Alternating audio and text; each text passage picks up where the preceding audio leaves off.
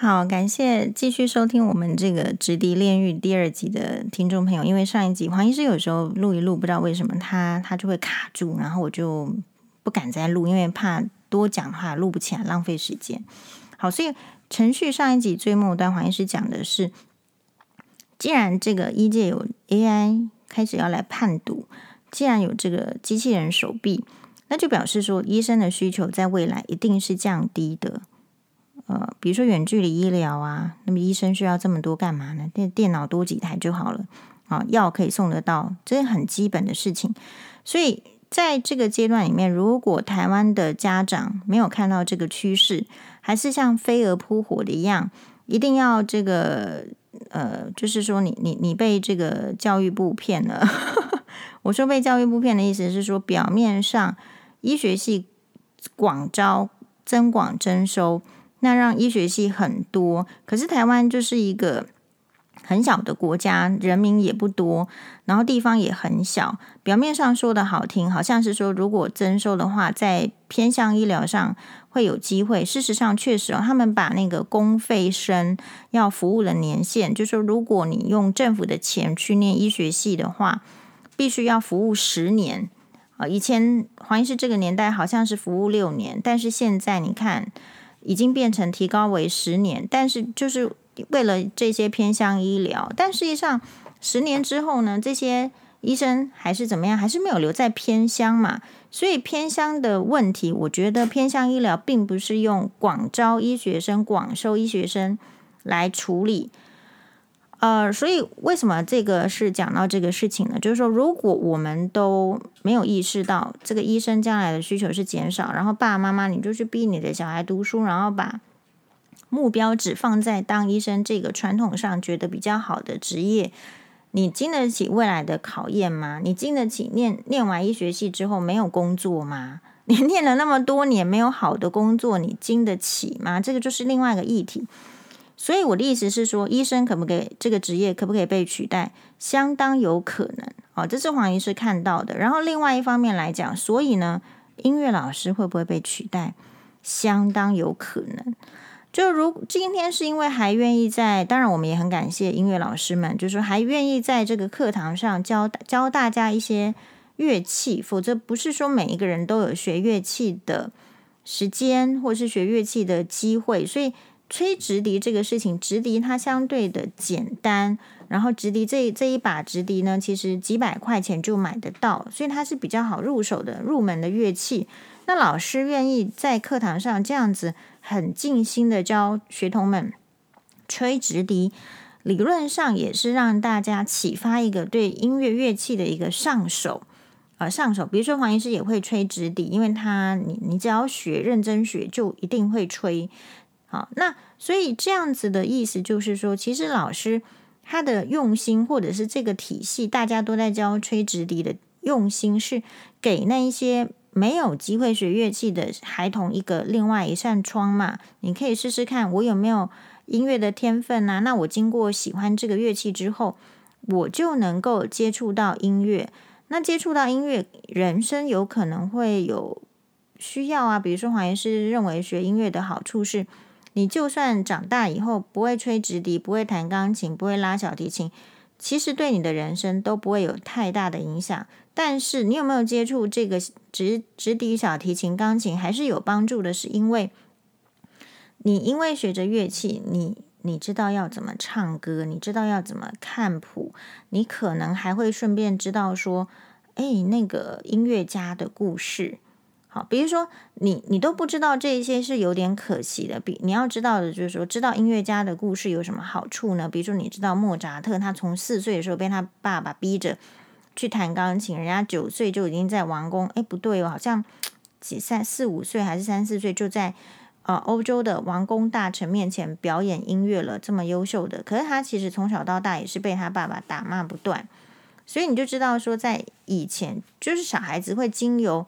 音乐家的故事会得到启发，然后启发的之后呢，你长大之后，你会对自己的怀才不遇比较没有什么不可接受，因为比你优秀的人都尚且还怀才不遇呢。那我们正视自己的能力跟优秀到什么点，或者说我的呃大部分板子大大部分的人成，如果要照世俗成功的定义，成功的人没有那么多，所以你才会懂得就是回归到，比如说看自己的人呃定义也不错，就是你你如果没有办法符合社会成功的定义，也不见得是失败。可是你有没有达到自己对自己的要求，自己有没有那个标准成功，其实可能就会更有意义。所以黄医师在这边会觉得是说，所谓的音乐课、在美劳课啊，或其他的，其实也许在台湾家长的心目中一样没有那么重要。但是呢，它事实上是有 function 的。正因为有 function，所以音乐老师你也很重要。有时候音乐老师会不会觉得自己不是重要的科别呢？啊，怕大家轻视你呢？其实这个观念，如果大家学童家长啊，也重新再重振起来。也不是说我不是只有尊重导师，我不是只有尊重这个主呃主要的老师。好，嗯，我我想要说的就是说我我那一天呢，这个这个参加活活动的时候，有遇到我的小学老师，然后他是就是我之前有讲，就是说曾经大家都问我说，哦，我是不是？哦，我是怎么就是说，好像讲的讲的话让大家能够听得懂啦，或者是发音也不错。那黄医师是把它就是通通都是归功到这个我的国小老师给我的启发。那他是社那时候是教我这个国小的社会学科的屈德渊老师。然后那天在某个场合上，我就诶看到屈屈德渊老师，他就去去颁奖啊，然后呢。于是呢，呃，这个黄律师刚好也在，我就我们两个就去跑去找这个屈德渊老师相认。那相认呢，其实不是要做什么，就是觉得说要感谢他，让他知道说，不是说叫他看新闻哇哇哇，就是说让他知道，就是当年其实他就是我们的一个专科老师，并没有做，不是我们的级任老师。好，但是呢，我们对他的印象仍然至今都留存，然后很感谢。他对我们当时候的这个社会学，你说当时他教了什么社会学呢？课本的内容我是记不起来的，或者是说已经融入到我的脑海在运用了，然后所以融你就不会特别记到，就是说他教教了课本的什么，但是我会记得说他的呃讲话是字正腔圆的。那为什么要讲话字正腔圆？因为他讲的话比较容易听得懂嘛。好，其他的人如果不要求自己讲话的呃模式，就不容易在重要的场合的时候会让人家，或者是很重要的人，或者是你想要特别表达什么的时刻，你如果嘴巴含着一堆话，你是不是就会对于你想要表达的意见，你就会开始有一些台语说的改优，是不是？就是会有点不敢不敢去正确的去大声的说出来，因为你怕人家。会来，就是说听不懂啦，或者是说用的词语不够等等。可是这些呢，其实就是因为我在学校的时候有好的身教，就说我看到屈德渊老师之后呢，我觉得我应该跟屈德渊老师学习，而不是跟黄妈妈学习嘛，对吧？所以人就是这样，你必须要看到好的，然后你心生向往，人就是会。天生哦，就是会向往美好的事物，这是人性哦。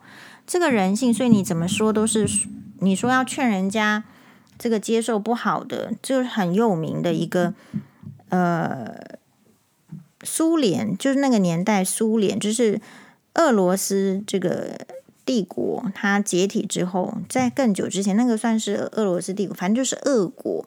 俄国在沙皇末代沙皇尼古拉二世。被革命分子在一九一二年还是一九一七年，我有点忘记，可能是一九一二吧。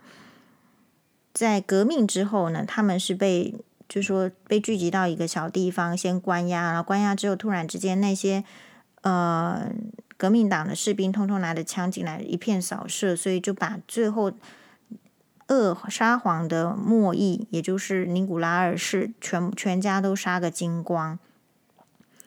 那这个时代后来就进入到俄国的共产时代，然后有一位著名的这个俄国的文学家，对不起，因为俄国人的名字都很长，什么沙沙沙瓦什么什么，说我实在呢是大家你看普丁多好，就两个字大家还能记得起来，和一般的俄国人的名字我实在很难就是不在看的情况之下把它说的很正确。那这个俄国，所以这个俄国作家他说了一句话，其实很发人深省，就是什么呢？这黄医师之前的 podcast 应该有讲过，那时候就有调出来。他讲的是说，其实哈，共产党也没有，就是那个年代一九一二年左右，哈，经过俄国的皇室，因为。其实太糟糕了啦！因为一个皇太子得白血病，然后就相信巫医啦，等等等，整个政治啊、经济、国力都很糟糕的情况之下，他们推翻了俄国的末代沙皇之后，重新建立的是共产党的政权，以列列宁为首的这些政权。后来每一个这个人都受加减受到一些压迫，但是做那个巴甫洛夫的狗的那位科学家是没有啦，就是他真的做到某一个程度的时候。他已经是政党要利用他来号召别人，哦，就像是中国的杨振宁一样嘛，好，还有台湾的李远哲，就说你做到某一个学术高位的时候，是不太会有政治的压力来迫害你。如果那个政治政党的头头够聪明的话，是要来拜托你来帮他们宣传的。所以像巴甫洛夫，其实在其他人都没有东西吃的时候，他还是可以在实验室里面做实验。好，那黄医师说的那个作家，他就说了什么？他就说哦，其实共产党也没有不好啦，他只是叫我就概念，我是把它翻译哦，他只是叫我呢，就是不要去想那么好的事情。所以换言之，什么？其实你说没有自由可不可以？你当然可以，狗都可以被关起来，你人为什么不能没有自由？那监狱那些人要怎么讲？当然可以没有自由，但问题是，当然有自由是比较好嘛。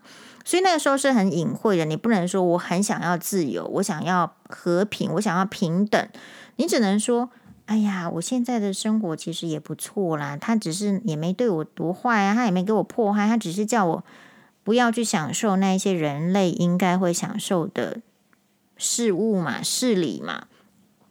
所以这个跟我们讲的这个这个直敌炼狱有什么关系？就是在讲到这个黄医师之前的这个社会科老师有什么关系？就是人是看到好的，会想要学习，会想要拥有，会想要分享，这个是人类的大基本的本性。所以其实真的就是老师本身呢，是绝对要有机会要做的很好。然后他不知道，也许这个老师为什么把这个好好的音乐课变成直敌的炼狱？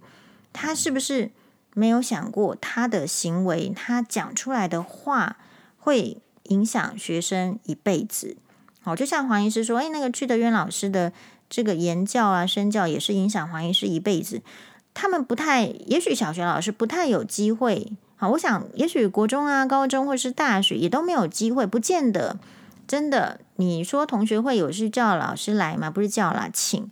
你说有去请老师来吗？其实老师也不见得要跟你，他教这么多班，他也不见得有时间来出席所谓的这个同学会。因为如果是我是老师，我也懒得出席啦，就是教过就教过了，我还要再花我 额外宝贵的时间来出席是干什么？可是当然，除非学生很刻意的写信。好，找到这个通路，然后呢，去跟老师分享当年他的所受的点点滴滴。其实我在想，老师在教学生的这个教育的路上，也许大部分的老师，我猜想也不太容易得到这个老师的回馈。好，那比如说像我们现在在家里的话，就是辛巴欧巴，呃。其实是很看重老师的，就是把老师的地位看得非常的高，所以老师说的话呢，就是圣旨。好，在在我们家，老师说的话是圣旨。那这是什么意思？也就是说，老师并不知道他其实对学童的影响力这么大。如果我们知道我们对其他人的影响力这么大的时候，会不会反躬自省？就是，诶，我可能要做到某一个程度，而不是我自己。恣意的发挥，因为在某某些场合嘛，是，所以这个直敌炼狱的这个 case 就是很可惜，就是为什么我们刚前面讲这个老师，他如果没有这些自省，然后也没有知道说他对学生的重要性，那么他是不是有可能就 over 而觉得自己 over 的很有理？对，你就是没有认真练习，我就要骂你白痴怎么样？也有这样子的人哦。如果没有这样子的人，这个社会你怎么会到处听得到白痴马的？所以，如果你观察黄医师比较久的呃听众啦，或者是网友，你会发现，其实黄医师是不用这些语言的，因为觉得我就没有被教成要说这些语言，所以那我为什么没有被教成要说这些语言呢？当然要感谢自己的家庭，要感谢学校的教育，还有感谢我。也愿意学习其他的语言来取代这一些啊。其实讲这些语言，你说讲白痴、讲马的，你说有什么关系？它就是口头禅。黄医师觉得是 no，因为他会瞬间的把你的 level 拉下来，别人看你的 level 就整个降下来。那请问试想，我不知道大家有没有觉得跟黄医师一样，我们的 level 就已经不高了，还要因为几句话就被拉到 下面去？你说诶猴吗？根本就没猴。所以这个也就是常常使用这些，然后觉得没关系，屁啦，妈的，白痴啊，你到底在干嘛？或者用这些言语，他不自觉的，他在他当初在使用的时候，他一定是同侪。在使用，所以他会觉得为什么人家都用了，我如果不用，是不是没有办法沟通，或者是人家就会觉得跟我格格不入，或是怎么样？可是因为这个年纪的，不像国小生、国中生或高中生的年纪的人同学，他没有办法理解人生人与人之间的交接相处都只是过客。他没有办法理解，他会以为那个时间是永恒，所以有时候为什么不太喜欢黄医师是反对，就是男女生太早去谈恋爱的。我是不信那一套，什么太早谈恋爱，然后可以怎样怎样，什么对恋爱观就会比较好什么的。我是不信那一套的人。为什么？因为在那个年纪年纪，你就会觉得刹那 即永恒，你必须把年纪再往后拉。你要在那个年纪先去学到一些其他的垫底的东西，比如说你要品尝这杯酒，它再美好，或者是它再苦涩，其实你肚子里面有没有食物，还是有影响到你对这个酒的这个承受力嘛。所以不需要太早谈感情。其实我我自己还是属于 L，也许对现在的年轻人讲还是 LKK 啦。我觉得没有必要国中生、高中生就去谈感情，是因为。那个精，因为谈感情会浪费掉一个人很多的精力，然后你也不是资优生嘛，那你你被浪费精力之后呢？其实你本来可以装到肚子里面垫底的东西就变少了，那你将来你是运气好还是运气不好不知道嘛？以现在这个渣男是比较多，或者是说你完全不知道你遇到的是哪一类的人，那。其实你会遇到哪一类的人，可能跟你自己的想法跟观念也是有关系的时候，其实更应该把时间保留给那些准备工作，不是吗？好，所以再回到这个直笛炼狱里面，就是呃，我觉得这个过程当中家长很煎熬啦，然后其实小学生相对没有能力，所以每次看到这些新闻的时候呢，我就会觉得说。其实就是因为小朋友他没有说话的反击力，他没有他没有发语权嘛，所以大家才忽视他。啊，表面上大家好像说在家里面哦，就是好像你有发语权，那有分两派，有些发语权的发到学校去了，有些在家里是被压抑的，然后到学校继续被压抑，所以这个就是在成长的过程中都会有影响。呃，我觉得其实就是大家各自把各自的本分做好，也就是说，学生有学生的本分，老师也会有老师的本分。我们看到谁做的不够不好的时候，其实都要彼此提醒。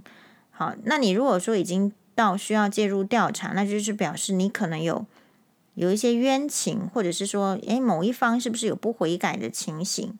好，这个不适任的老师。诶，他可能其实觉得他是适任的，到底谁要来给他一个当头棒喝，也是很重要的议题。那我我讲之前那个我们医生朋友的这种机器手臂的意思，就是我认为，即便老师是一个铁饭碗，也要有相当的危机意识。为什么？因为现在网络上随随便便的人就在称老师，你有没有注意到？像如果有这个观众朋友啊，叫我老师，我都会说你，你不能叫我老师，我这不够格。师者，所以传道授业解惑也。所以黄医师不够格称老师，那所以老黄医师把老师的这个位置放得很高。那所以，但是也会提醒，就是说，如果像音乐老师的话，因为普遍现在的年轻人可能学音乐也都学得很不错了，所以有没有可能就是音乐老师比较容易被被取代？大家有想过这个问题吗？哦，所以或者是说你在这个教学，如果我们不够尊重专业，那这个时代会不会变成说，呃，后来就开放？你看开放成大学这个样子。后来会不会开放说，其实，呃，具有社会经验的人也可以当老师，只要他愿意去教。所以这边哦，其实是牵涉到更长远的问题哦。希望呃这件事情我们要知道。好，然后再回到就是说，好，所以大家对这个儿童的议题，听了这个黄医师讲这个直笛炼狱的人有几个呢？我们够不够关心我们的？呃，国家未来的栋梁，拜托，黄医师已经很少听到这句话了，是不是？只有黄医师还在用国家未来的栋梁称呼我们的这个国小学童啦，或者是孩童？事实上，就是如果我们今天不注重这个小孩子他接受到什么教育，他以后全部都是愚民。愚民就是愚，就是愚笨的愚哦，就是他没有判断的能力，他没有选择的能力，他只有在家啃老的能力。哦，他没有赚钱的能力哦，他也赚不到钱，他也不想赚，他觉得辛苦了。所以，如果你不在乎这个小朋友他的教育的环境，然后他的什么需要的话，事实上，这个国家就是会走向灭亡啊，或者是说走向愚民化。愚民不是说你政府好操纵民众而已哦，拜托，中共也很容易来操纵。谢谢。然后，所以我们要讲的就是那个。之前前一篇有提到，就是黄医师有提到这个小孩子的这个疫苗，所以我看到的是，比如说同样新闻哇在播，如果是播教育的议题，黄律师就会说有需要讨论这一些吗？哦，所以就是说表示说我们水准不够。如果你不是这个族群的人，你就觉得说不需要讨论，那是很可惜，或者是说你其实就是难追追准不高啦。事实上就是有这个需求，所以你看到这个，我回到第一集有提到的，就是为什么那一些平常在网络上倡议很多这个议题，这这买杯茶，那买杯杯供的代志人，一波来攻这类儿童疫苗的代接。好，我的看法是，第一个就是它是一个很难触碰的议题，第二个，那所以为什么很难？你知道死了老人跟死了小孩，人家的态度不一样，大家知道吗？死了老人的时候，大家会说啊，阿伯不要弄啊，阿都已经活到这个这个岁数啊。可是死了小孩，那个那个激愤度、群情激愤度是不一样的。这个是我们在这个医疗产业看到的现象。那个有时候你去顾老人病房跟顾小孩病房，旁边照顾人的那个警觉度。还有那个挑剔度就是不一样的。住老人病房旁边的老那个家属哦，其实就是在可能抠脚啦、滑手机啦、吃自己的水果这样子。在以前，啊，或者是叫看护来。可是如果是儿童病房里面的小孩，都是谁来？家长来顾，爸爸妈妈来顾，要不然就是阿公阿妈来顾。最糟糕的是他整家都来顾。好，所以。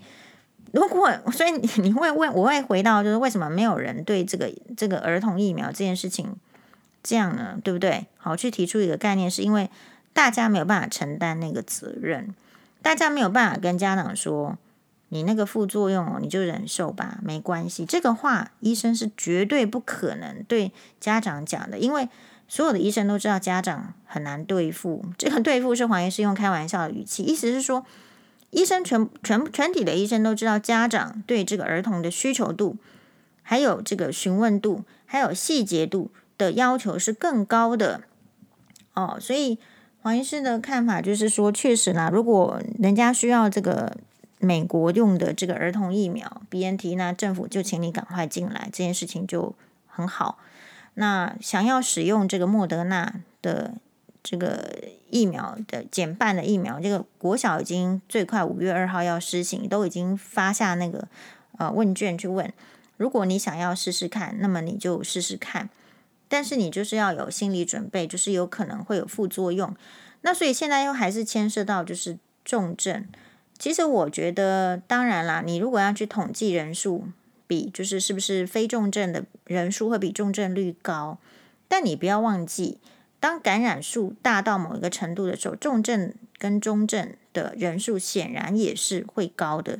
那你就必须要期待或者说期望，拜托说我们不是在那个中症跟重症，大概会是这样的差异性。好。那所以你说要不要打呢？其实我有朋友跟我讲说，那个呃，我们朋友是 ENT，就是耳鼻喉科的这个诊所开开耳鼻喉科诊所，他就说哦，他最近都发现真的二十岁以下的这个感染率，他觉得有上升，然后都是当然他还是看一些发烧，他说他开转诊单开到手都软了，哎，所以呢。所以大家觉得要不要打疫苗？我想普遍来讲，成人是一定要打的。成人，除非说你有真的很不好的经验，呃，我们有听到一些，比如说打了之后是他自己觉得跟疫苗相关，有时候真不见得是跟疫苗相关，但是可能太接近了，他就会觉得是疫苗相关，也有这这个类型的。好，那成人你如果不打，你可能就是要尽量的减少群聚。哦，你不能说我又不打，然后我又跑去看阿阿妹演唱会，这下面艺术哦，就你可以选择一种方式，但是你的这个配套就是一定要全部做好。嗯，那么事实上，我看这个报告的话，我是觉得这个 BNT 的儿童疫苗可能还不错啦。我的想法就是这样子。好，所以诶。希望希望大家 都可以哦，我觉得安然的度过。为什么呢？因为黄医师对这件事情是特别的上心，是因为黄医师大概就是那个对小孩子生病，然后父母亲很辛苦的照顾，非常有感的妈妈跟医生。哦，所以我的这个立场跟角度，也许跟很多只有看到政治的人是不一样的。谢谢大家的收听，马达呢。